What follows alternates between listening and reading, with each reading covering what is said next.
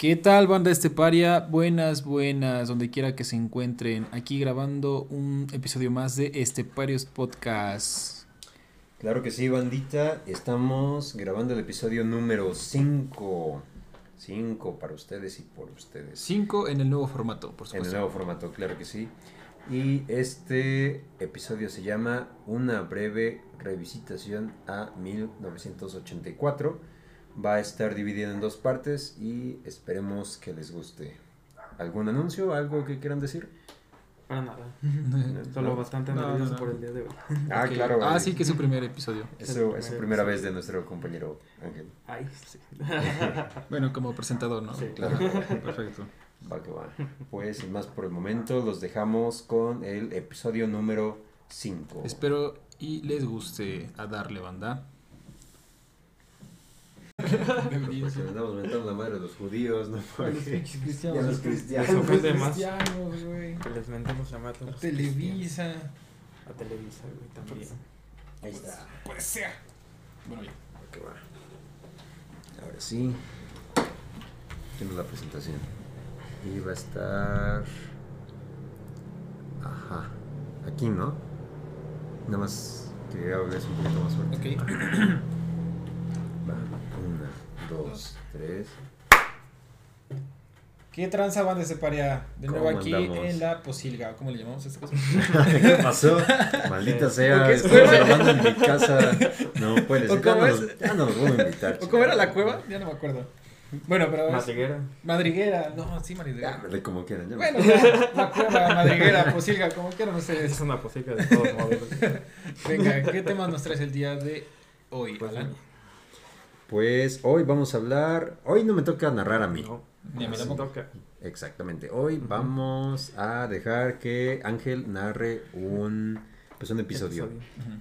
Sí, el que menos habla ahora va a narrar Sí. en esta Tú ocasión. tranquilo, tú tranquilo, no pasa nada. Ángel. Creo que sí ya tan cómoda. ¿eh? Sí, la neta, Sí. ¿verdad que sí? Es la del patriarca acá. Se siente bien estar en medio. Ahora sí, a ver, carnal. Venga, vamos pues, a a ver. A ver, una breve Vamos a hacer introducción. una breve introducción a esto. En primer lugar, yo me sentí muy atraído a Orwell desde que leí 1984. Me interesó mucho su vida, así que hice un ensayo, dediqué un ensayo de filosofía de política hacia él y digamos que lo reestructuré para esta ocasión, para que fuese un guion radiofónico, digámoslo así. Y entonces pues vengo a compartírselos ya que considero que es una buena investigación Claro, claro. y lanzo algunos puntos que me parecen cordiales. Ya está, ya está. A ver, venga. Y pues sobra decir que esta breve revisitación se refiere a quienes ya hayan leído 1984. Y si es que no están tan interesados en leerlo, Pueden checar algún resumen. pueden checar algún resumen o pueden seguir. Hay una película, creo, ¿no? Sí, sí hay Ujú. películas. Sí. Bueno, ¿Qué tan vamos, a, fieles? vamos a investigar el director y el año. Y si hay traducciones o no. Pero bueno, es lo que hace rato decíamos, ¿no? Que Ajá. Tal vez la audiencia no lo, no lo dijera tanto, pero ¿qué diablos es una revisitación? Revisitación. Revisi- revolver a, a, a visitar. Precisamente es a lo que me refiero. Que quien ya haya leído la novela, entonces es el momento para recordarla al escuchar este programa. A ver, venga, venga. ¿Qué traes para nosotros? Vamos a empezar. Eric Arthur Blair, o mejor conocido por su seudónimo George Orwell, nació el 25 de junio de 1903 en la India británica, en la región de Motihari. Fue un reconocido ensayista, novelista y periodista, con opiniones simples pero certeras, aunque jamás fue capaz de escribir con la suficiente confianza para considerar que sus textos fueran publicados por lo que, en palabras de Hitchens, mensaje. El hermano nos está. el hermano nos está vigilando. Eh, El gran hermano ya nos escuchó. Ya, Zuckerberg, por favor. Muy Déjanos en paz por el momento. Venga. Bueno, en opinión, en palabras de Hitchens, luchó contra dos aspectos de su vida. Mantener los principios que sostenía y dar testimonio de tales principios. De un modo paradójico, Orwell respondió al imperialismo, aquel que le sostuvo sus primeros años de vida, ya que su padre era un comerciante de opio entre la India británica y China, Ya. cuyas tarifas a Birmania provocaban su subdesarrollo, región en la que ejercería posteriormente su servicio militar como policía británico. Dicha experiencia le llevó a escribir dos de sus más famosos textos, su novela Los días de Birmania y su famosísimo ensayo Matar a un elefante. Puede o no que haya se haya sentido culpable por los ingresos que obtuvo de ello posteriormente y a lo largo de su vida. Gracias a esto, él era quien mejor estaba posicionado para opinar sobre los, los imperios del nazismo y el estalinismo. Voy a citar a Hitchens. Orwell retrató a la propia Inglaterra como una familia en la que existe una conspiración de silencio respecto de sus finanzas, pero no cabe duda de que llegó a ver la explotación de las colonias como el sucio secreto de toda la ilustrada clase dirigente británica, tanto la política como la cultura. Otro de los motivos por el que es recordado Orwell fue por su participación en la Guerra Civil Española. Orwell decidió combatir en España con la idea de matar fascistas porque alguien debe de hacerlo. Así se lo hizo saber a su amigo Henry Miller, quien radicaba en París durante las Navidades de 1936. Más que luchar por una patria ajena, era una lucha de ideales la razón de su combate. En su ensayo ¿Por qué escribo?, publicado en el año 1946, Orwell nos da cuatro motivos por los cuales una persona se dedicaría a escribir. Egoísmo puro y duro. Una manera de trascender en la historia de la humanidad. 2. Entusiasmo estético. Deseo de combatir, de compartir una experiencia de gran valor. El tercero, impulso histórico. Deseo de conocer y compartir la verdad. El cuarto, propósito político. Cambiar la dirección de de las ideas que los demás puedan tener del tipo de sociedad a la que conviene aspirar. Como que básicamente son las bases del humanismo, ¿no? las humanidades. son las bases de un rebeldón también. Sí. Es completamente, pues como dices, ¿no? Antiimperialista. Antiimperialista.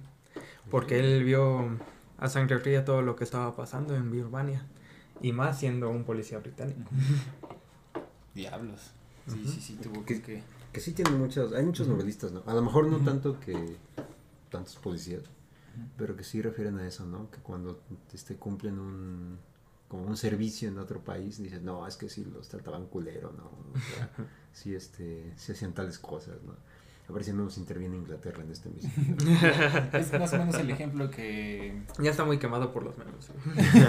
ya no sé es el ejemplo que tenemos con la... O sea, tan solo aquí en nuestro país, ¿no? Con el problema de la migración a Estados Unidos. Eh, checamos cómo es la, el sometimiento, o por lo menos el, la, apaciguar este, esta, estas caravanas de migrantes, ¿no? Con, con la... Obviamente con la policía de Estados Unidos y con la migra, ¿no? La famosa migra que que retiene estas, estos avances. Y la verdad, pues te das cuenta cuando eres eh, un ajeno al país y te das cuenta que ese país realmente sí somete a su población, por lo que tú vives en una colonia o en un país de tercer mundo que tienes más libertades. Espero no haber. Más o menos quise digerir, explorar la idea. Pero, ajá, ¿qué más? Muy bien. Ahora bien, ya dados estos cuatro puntos por los cuales una persona se dedicaría a escribir, podría por tanto pensarse que Orwell opta por esta última razón, es decir, el propósito político, y brindar ideas para cambiar el rumbo de, del gobierno, de las ideas políticas que uno tenga, de partidos, etcétera, etcétera. Principalmente en ese momento, ¿no? Que era como que la cúspide de, la Guerra Fría, ¿no? Este panfletismo de la Unión Soviética y pues la Segunda Guerra Mundial. Y viceversa de la Segunda Guerra Mundial. Ahí muy fresca. Sí. muy, muy fresca. Ahora, podría pensarse que opta por esta última, pero no es así. De las cuatro razones, él se encuentra más adepto a las primeras. Entonces, ¿qué es lo que hace que su obra se dirija más a la disciplina política, más que al ego, a la estética y a la búsqueda de la verdad? Se debe a su gran sentido de la responsabilidad. Él reconoce no ser un gran versado en política, ni mucho menos ser digno de trazar un camino cual estadista. Tras formar parte de un tiempo en la Policía Imperial de Birmania y después de padecer del hambre y la pobreza, adoptó un desapego hacia la autoridad y se concientizó de la situación de la clase obrera. En el mismo ensayo, más adelante nos dice, Cada renglón que he escrito en serio desde 1936 lo he creado directa o indirectamente en contra del totalitarismo y a favor del socialismo democrático, tal como yo lo entiendo. Me parece una soberana estupidez, en una época como la nuestra, pensar siquiera que se puede evitar el escribir sobre tales asuntos. Orwell se caracteriza por su particular independencia. Nunca llamó a nadie jefe, se ganó la vida a su manera. No obstante, sin ingresos estables. Sí, sí, sí. Armado. Como buen obrero. Quejarse tienes. Chale. Bueno, y armado únicamente con una máquina de escribir y una personalidad tenaz. a fuerzas. Por otra parte, no siempre fue el que hoy en día conocemos. Tuvo que luchar contra su conservadurismo, su mínima misantropía, venció la desconfianza hacia los pobres, su rechazo a la gente de color, a los judíos y a su in- anti-intelectualismo. Pero pues está chido. No, o sea, está, Sí. chingón. O sea, nosotros ya quisiéramos que la mitad de los mexicanos de cierta, digamos, posibilidad económica Los hicieran aunque sea la mitad, ¿no? De, Sí. de esa crítica que hizo George Orwell hacia sí mismo. Está chido. Sí. Claro que sí. Y ese- es que eso es lo que más me, El, pri- el privilegio te, te Eh. jacta de, de cierta crítica, ¿no? Cierta reflexión hacia la realidad, creo. No sé, viven en una burbuja. Siempre es así como que esta crítica hacia los Witsicats que viven en una burbujita. Eh, yo recuerdo una vez mm, cuando pasó este lo de lo de este afroamericano en Estados Unidos que lo sometieron los policías no me acuerdo cómo se llama el, el señor este Este, George Floyd. ¿O cuál?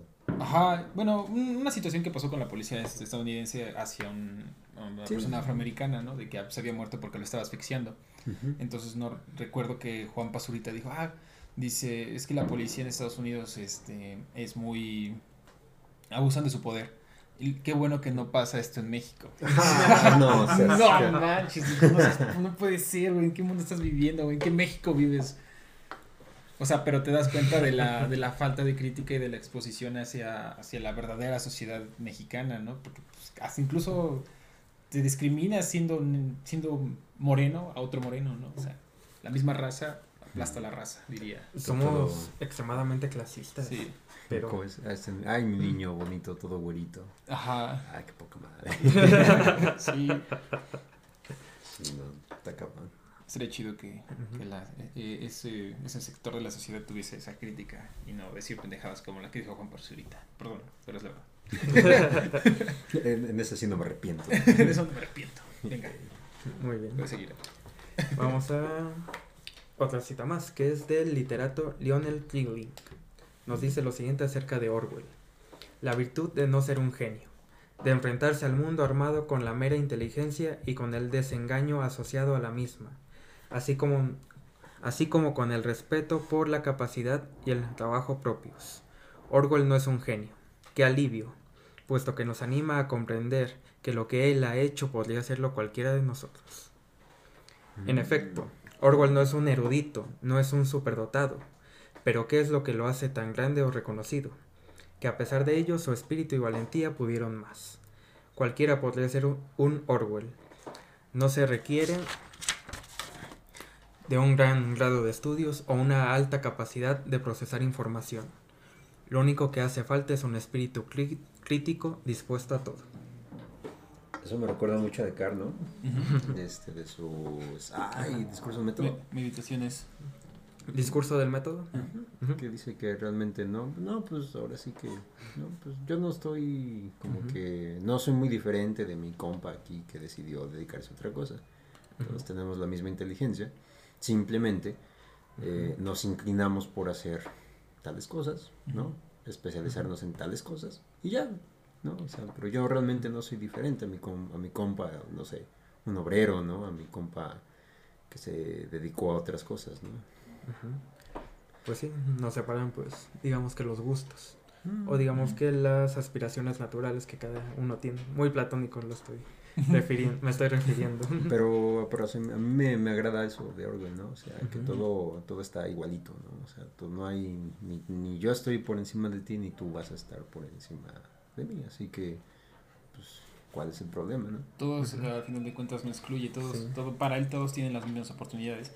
Sin embargo, la clase social a la que perteneces a lo mejor de cierta manera te, te limita, ¿no? Porque lo vemos más o menos eh, hoy en día.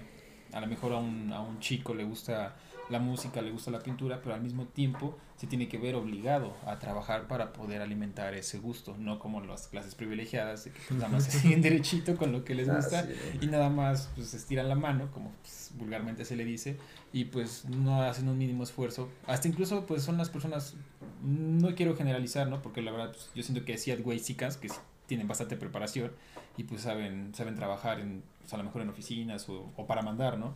Pero hay otros que de, de plano sí están tontitos. y de plano, con todos los recursos que tienen, no hacen nada. Ese es el pedo.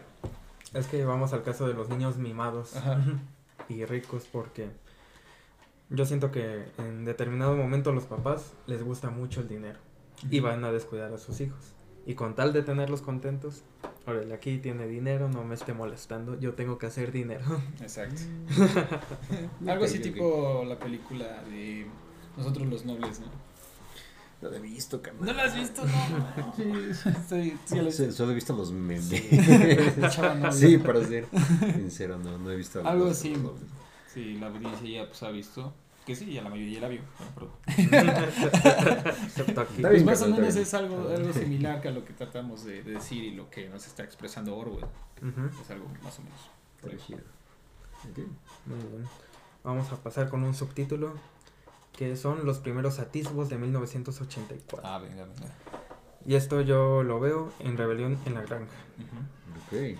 Las novelas escritas antes de Rebelión en la Granja y 1984, si bien no son grandes obras de la literatura, son en todo caso precursoras de un pensamiento mucho más maduro, culminado en las obras mentadas.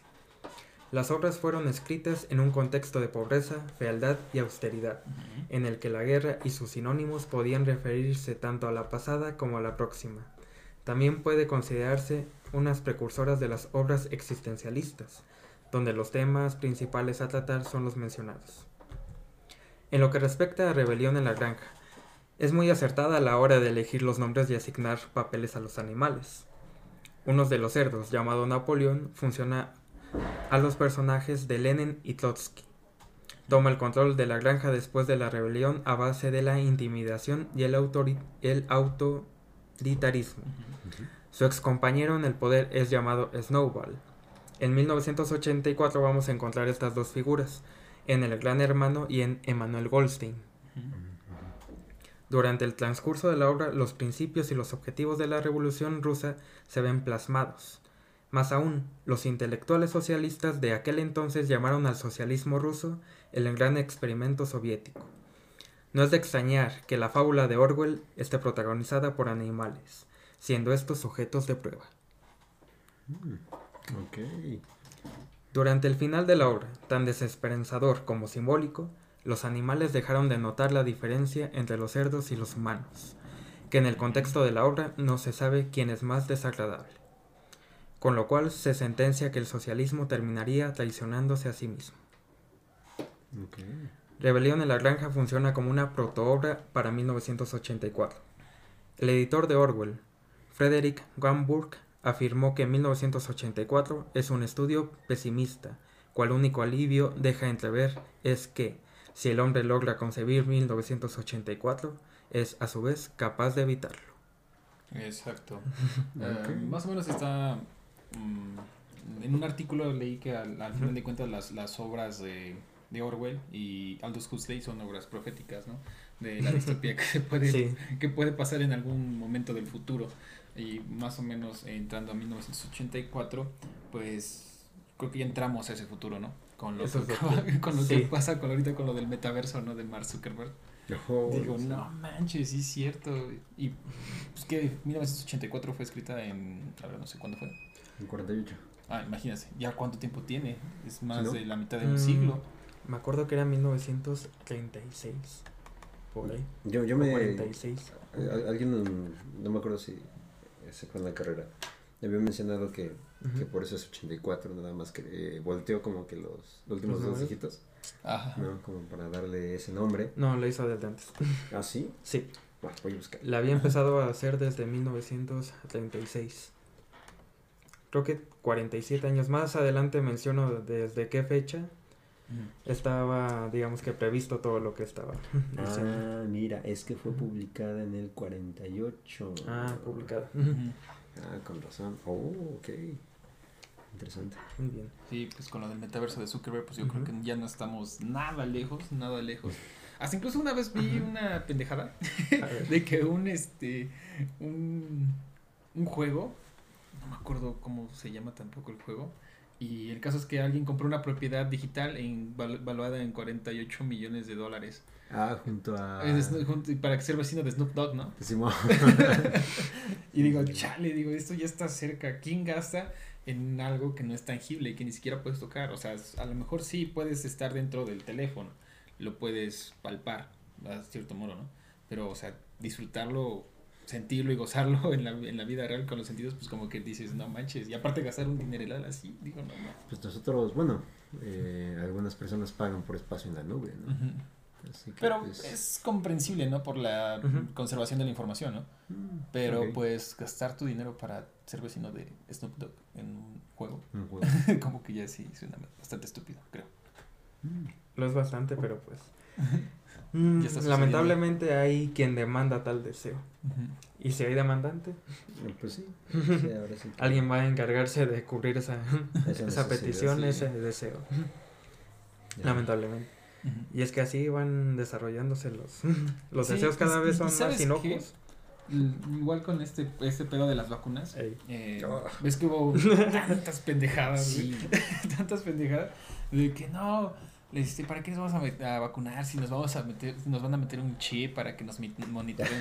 Y Sí, yo me puse a pensar, dije, no, pues ya sería una pinche tecnología muy cabrona, ¿no? Como para eh, ejercerla hacia el pueblo. Entonces, pues me puse a pensar en mi teléfono, ¿qué más monitoreo puedes estar, güey, con esta madre, la verdad? A mí lo que me encabronaba era que decían, no, es que las vacunas tienen pedazos de fetos. Ah, sí, que sale de bebé, ¿no? ¿Nunca escuchaste eso? No. Y era, Qué bueno, muy, muy cabrón porque, o sea, ahí se querían traer a otros movimientos, ¿no? Que es este, bueno, eh, que entre ellos el movimiento feminista. Porque decían, es que por eso las feministas quieren que, que aborten tanto, para que esos fetos van a ser utilizados en las vacunas, que les van a inyectar a tus hijos. Y, todo, y todos como que, ay cabrón, pues, ¿de, de, de dónde sacaste todo eso? Y ahí viene, ¿no? Ah, es que yo lo vi en uno de los tantos videos. Ajá, yo no, no Ok, ok, sí, sí, sí. No. Y es este, todo este como atiborro de información, ¿no? Tan caótica ya, ajá, pues Tanta fake apocalíptica. news y discursos y narrativas bastante absurdas. Ajá, ¿no? Que con Trump estuvo de nuevo de vuelta en 1984, la popularidad con las fake news. Exacto. Todo eso de igual de lo, igual creo que puede ser un buen tema, ¿no? Te que salió igual un tema de las fake news no estaría mal. Sí. está chido.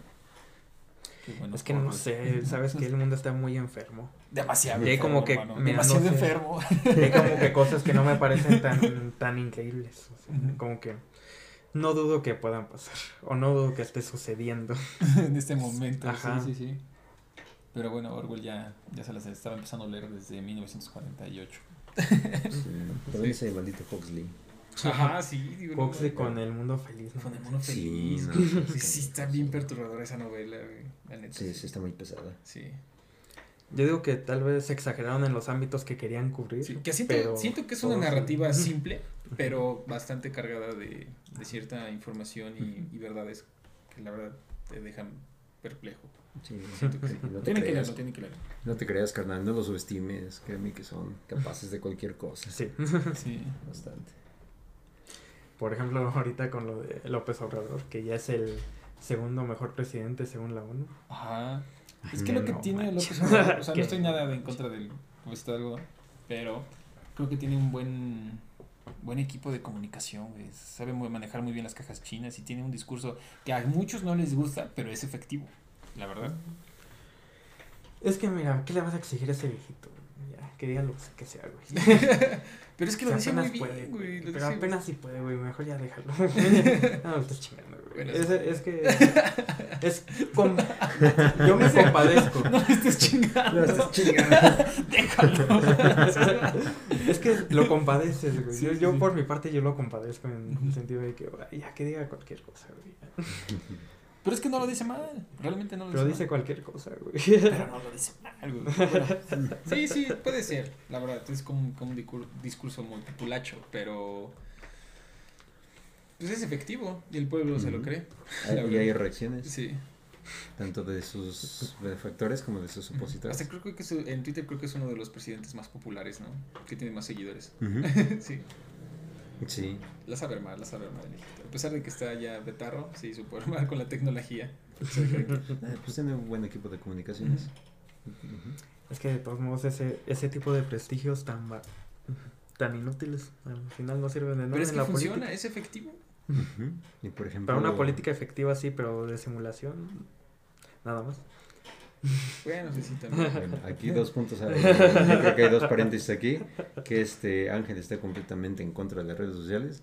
Ah, sí, sí, sí. Y pues tampoco es, este ¿cómo se dice? Seguidor No. del presidente de la República. Pero bueno, Si no tiene redes sociales, no ha seguido tampoco. Ni nosotros. ni Lo nosotros. tenemos, lo tenemos en Facebook de milagro, verdad. Sí. Y, y eso, y eso más o menos. sí. Nos hablamos ahí. Ya, ¿Por qué, güey? Le hice mucho orgullo. yo ya te puse, yo ya te etiqueté en un... Ah, sí, cierto. Ah, lo pueden checar. Está bueno. Está bueno. lo. Ah, Lo vi en la mañana. Venga, venga, venga. ¿Qué más chido. podemos sacar? bien. Orwell? 1984 es una suma sobre lo que Orwell aprendió del terror y del conformismo en España, sobre el servilismo y el sadismo en la escuela y en la policía imperial en Birmania, sobre la propaganda y la falsedad. Y en palabras de Hitchens, la única ocasión en la que los esfuerzos de Orwell como novelista alcanzaron la altura de sus ensayos. En serio, les recomiendo mucho leer los ensayos de Orwell. El de matar a un elefante, diciéndolo así rápido y mal, trata de un elefante que se mete en Birmania, causa desastres, mata personas, Ujú. pero no por el miedo. Y como nadie estaba armado en ese entonces más que la policía, y él era el único que estaba cerca, las personas le exigían que lo matara. Güey, Stampy. de los Simpsons. Sí. Es cierto. Güey, hasta los Simpsons revelan el pasado, güey. Sí. Perdón, una más. Sí. Una más. Una más de los Simpsons. pues ¿qué no han hecho? güey? Los Simpsons? Sí, güey, no. Está chido.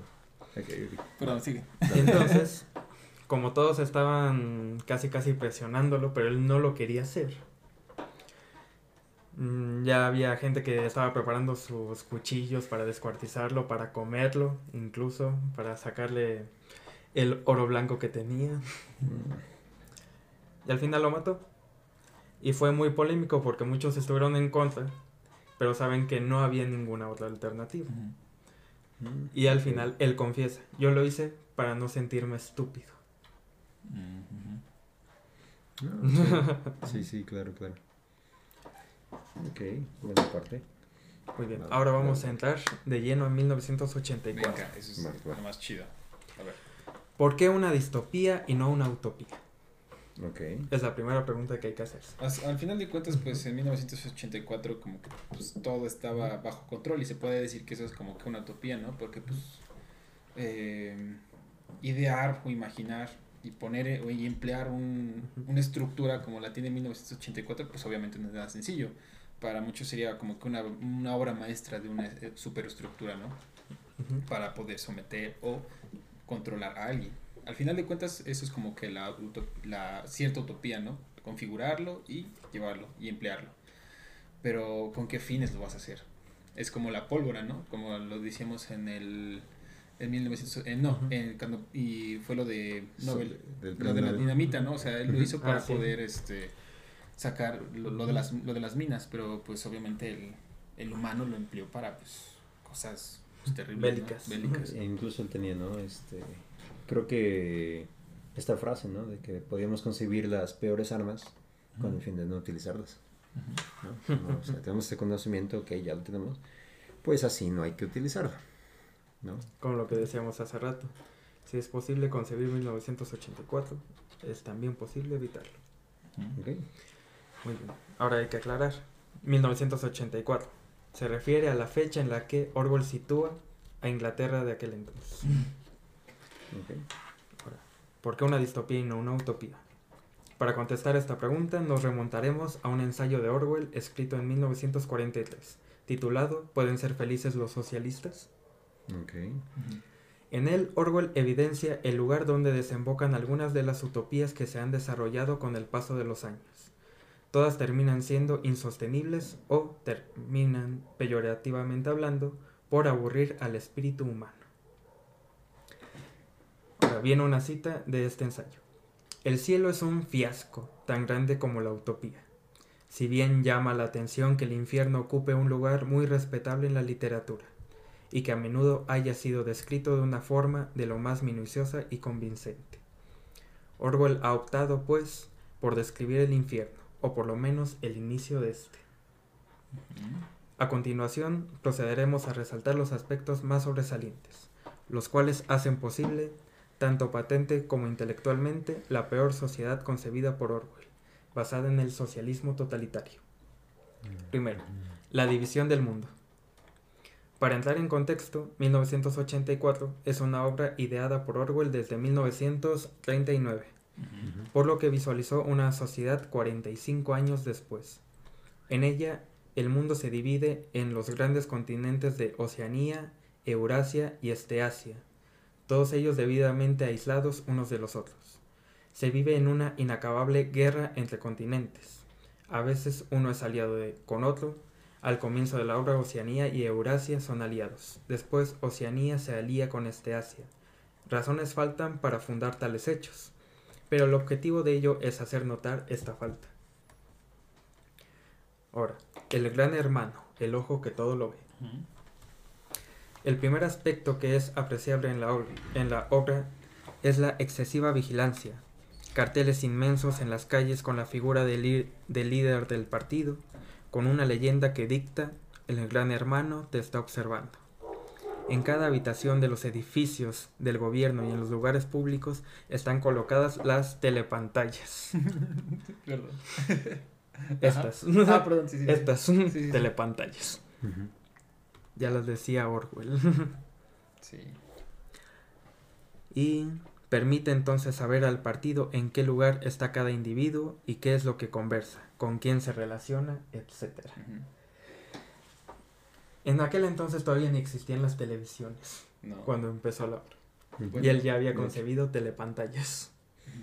Mm, También este Julio Verne también este conce- concebió una un cuadro, ¿no? O sea, este, por ejemplo, el, el sistema de que, que de radar, por así decirlo, que utilizaba el Nautilus, no era tanto una bueno, ajá, era como, bueno, lo que nosotros ahorita entendemos como un GPS. El sonar, ¿no? De los submarinos. creo. Pero, pero aparte, aparte de Aparte, sonar, o ajá. sea, él podía, no me acuerdo muy bien, eh, él podía como saber a través de un globo, digamos, este algo, bueno, dónde estaba, pues, este, la, la posición exacta en la que estaba en, el- en el mar, ¿no? O sea, un GPS, pues, o sea, en, en lo que nosotros ten- teníamos, ¿no? Un proto GPS. Ajá.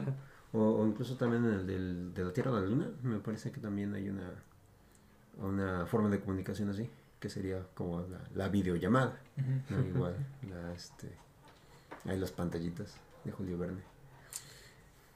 Sí, y lo más sorprendente es que las tenemos siempre a la mano. Nos están Sí, vigilando nos están siempre. vigilando siempre. Saben con quién nos relacionamos, incluso antes de que lo sepamos. Sí. Por ejemplo, las recomendaciones de Facebook, de amigos. Las sugerencias de amistad. Ajá, sugerencias de amistad. Sí, incluso Google, ¿no? Estás hablando de algo, de un producto que quieres adquirir y ya te sale una promoción. Y digo, no mames. sí, ¿cómo fue posible? Vamos bueno, pero ahí no es como alguien que realmente te observa, ¿no? Pues es una cadena de, no sé, de muchas conexiones que al final de cuentas, pues, ¿cómo se, cómo se le llama esta cosa del Google? Ah, es, un, es un algoritmo. Es un algoritmo que al final de eh, su, su tarea es mandarte cosas que tú quieres. Y de, de hecho, eh, estaba leyendo hace algunos días que ya van a, eh, no sé cuánto tiempo pase para que suceda esto. Eh, Google está planeando hacer como que Google Medicina, Google Medic, que ya no vas a ir al doctor, que tú le vas a decir a Google los, pase- los padecimientos que tienes y te va a mandar tu receta médica. Bueno, eso es muy, muy, este. Muy inexacto, ¿no? Sí. Sí.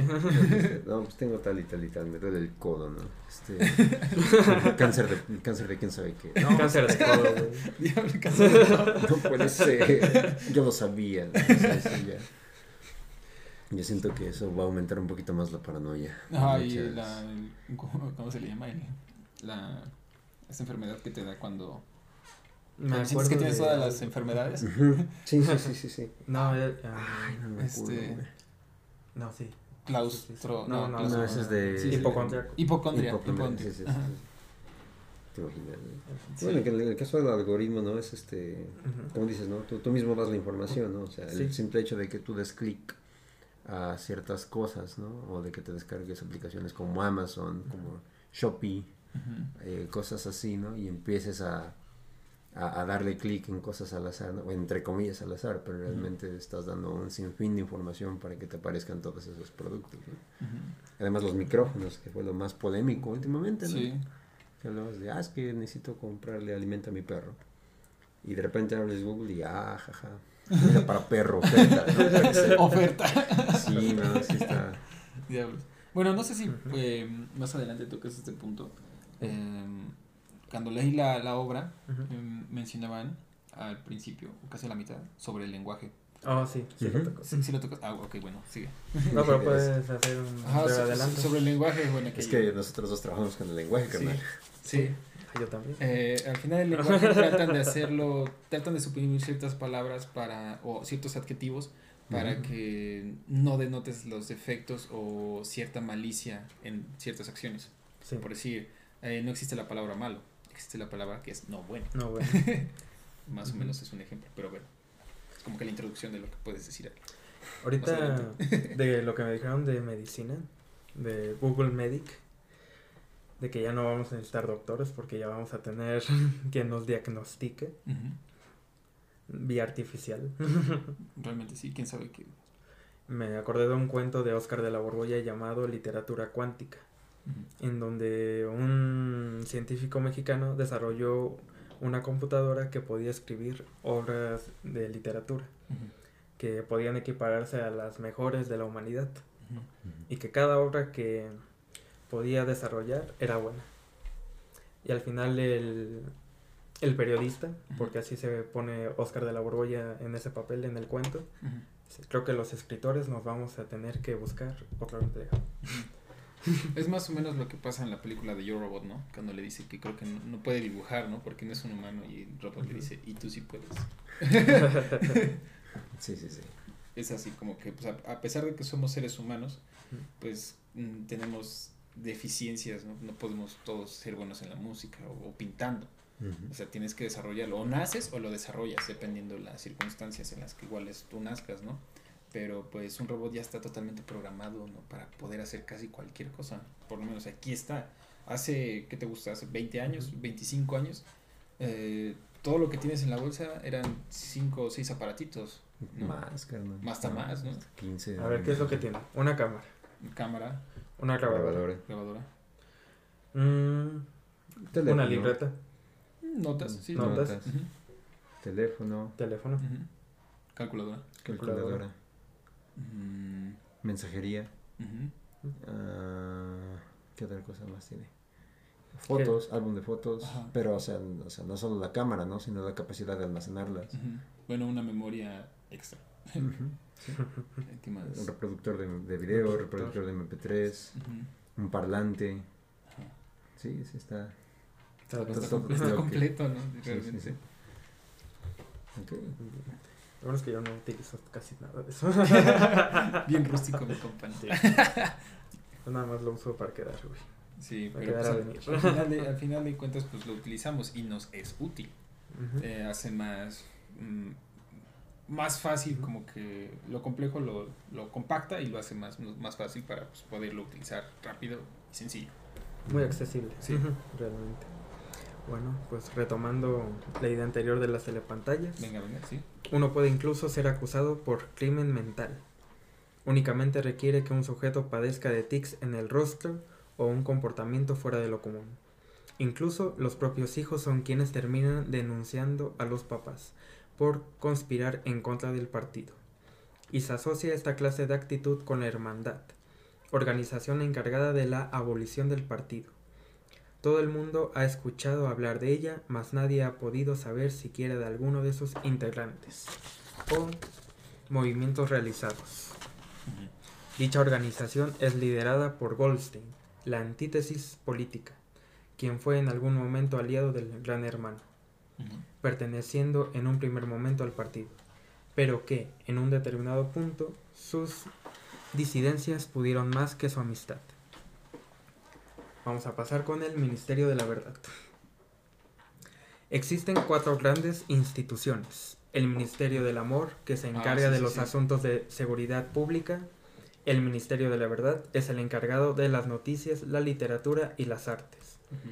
El Ministerio de la Abundancia se encarga de, las, de los bienes públicos y alimenticios. Y el Ministerio de la Paz es el encargado de los asuntos de la guerra.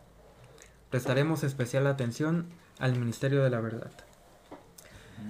Nuestro protagonista, Winston Smith, labora en el Ministerio de la Verdad.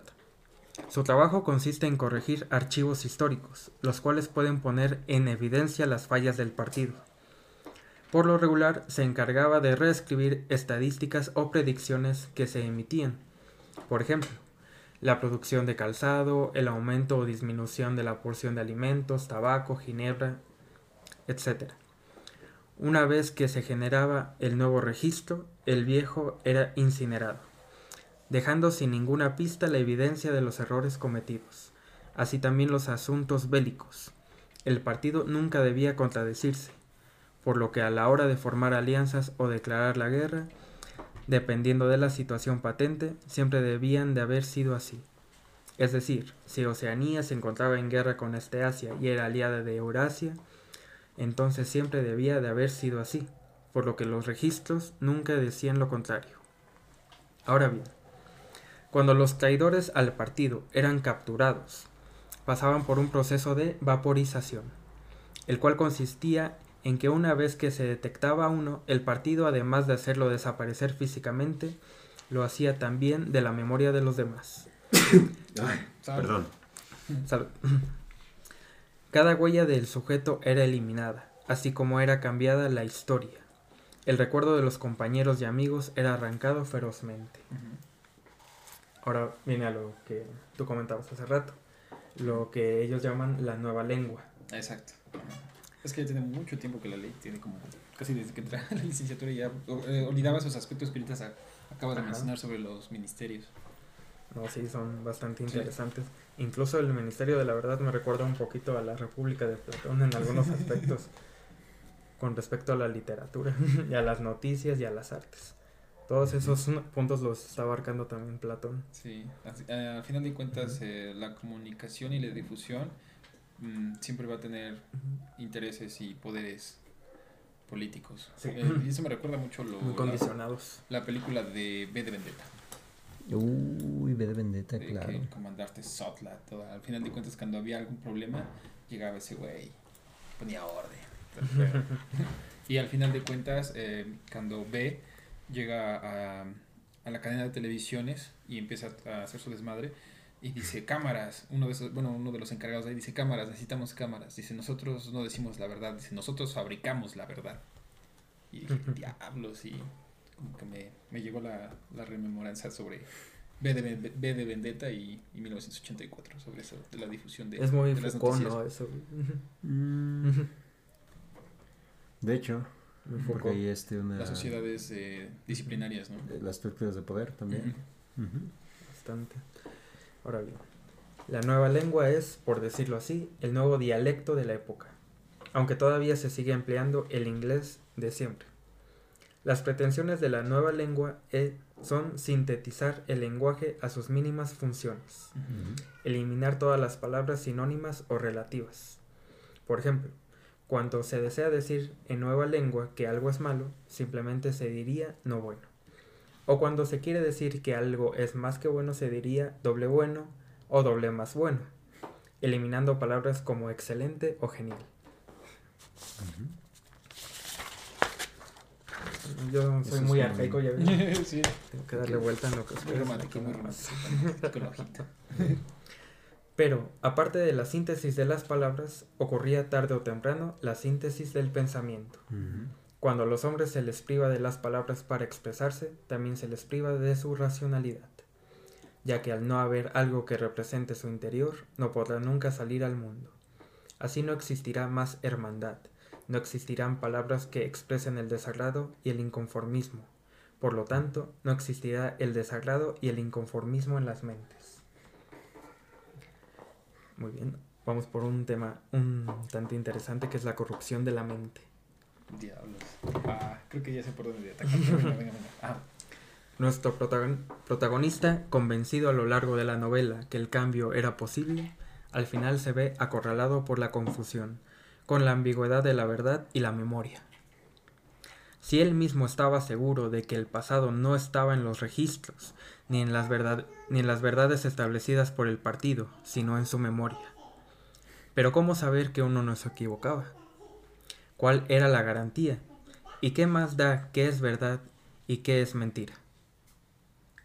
La integridad es necesaria aun cuando atente contra la felicidad.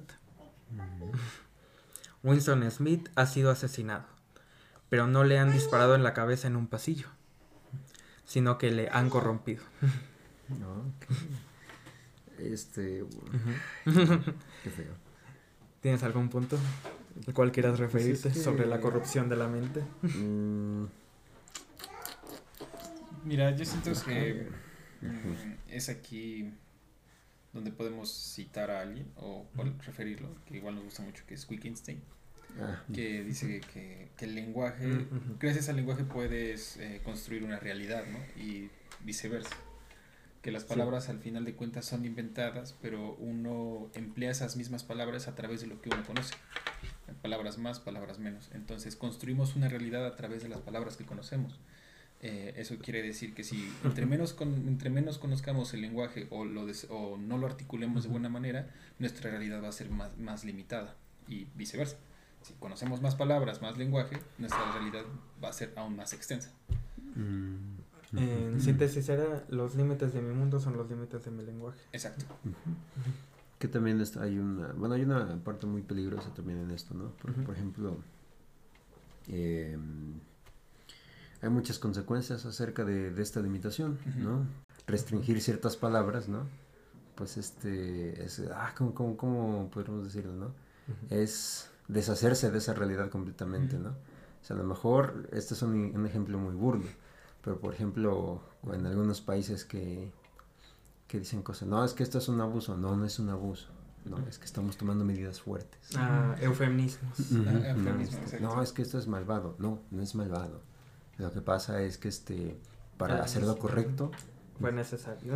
fue necesario, ¿no? Ujú. O sea, y ahí empiezas a evadir cierto tipo de palabras, ¿no? Este, maldad, mal, como dices, ¿no? Maldad, este, violencia, guerra, Inconformismo. inconformismo, Revolución. ¿no? Y, por ejemplo, inconformismo, ¿no? Sí, sí, sí. este, y era esta, esta parte, ¿no? Lo que habíamos- hablado de, de, de, de esta cadena de televisión, Sí. ¿no? Que este, no, es que no son, ¿cómo les decían? Este, ah, es que estos este, alborotadores, no, no, no son revolucionarios. ¿no? Son. Yo, yo no me acuerdo que se haya utilizado la palabra revolucionario en algunos momentos, ¿no? Dice, no, este, no, son, son vándalos. Son, este, bueno, quitando estas palabras del, del diccionario, ¿no? O sea, Sí, violencia, rebeldía, este, movimiento. con tal de, de, de denigrarlos. Ujú. Denigrarlos. Y, y también de, pues, de, de deshacerse de esa, de esa realidad, De, ¿no? de hecho, hay una, hay una, hay un cortometraje que se llama Mi amigo Nietzsche. No sé si lo han visto. Ajá, sí se llama. Ah. Se los voy a narrar brevemente.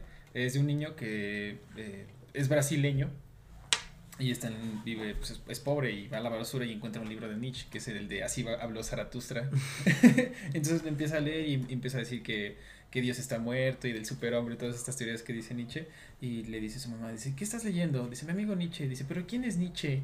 Y dice, mi amigo, es mi amigo. Y dice, está aquí en este libro. Y le, y le empieza a decir, y ya después la niña, la niña, el niño le dice a su mamá que Dios está muerto, ya lo lleva a la iglesia y, y el padre lo empieza a exorcizar y todo el pedo, güey.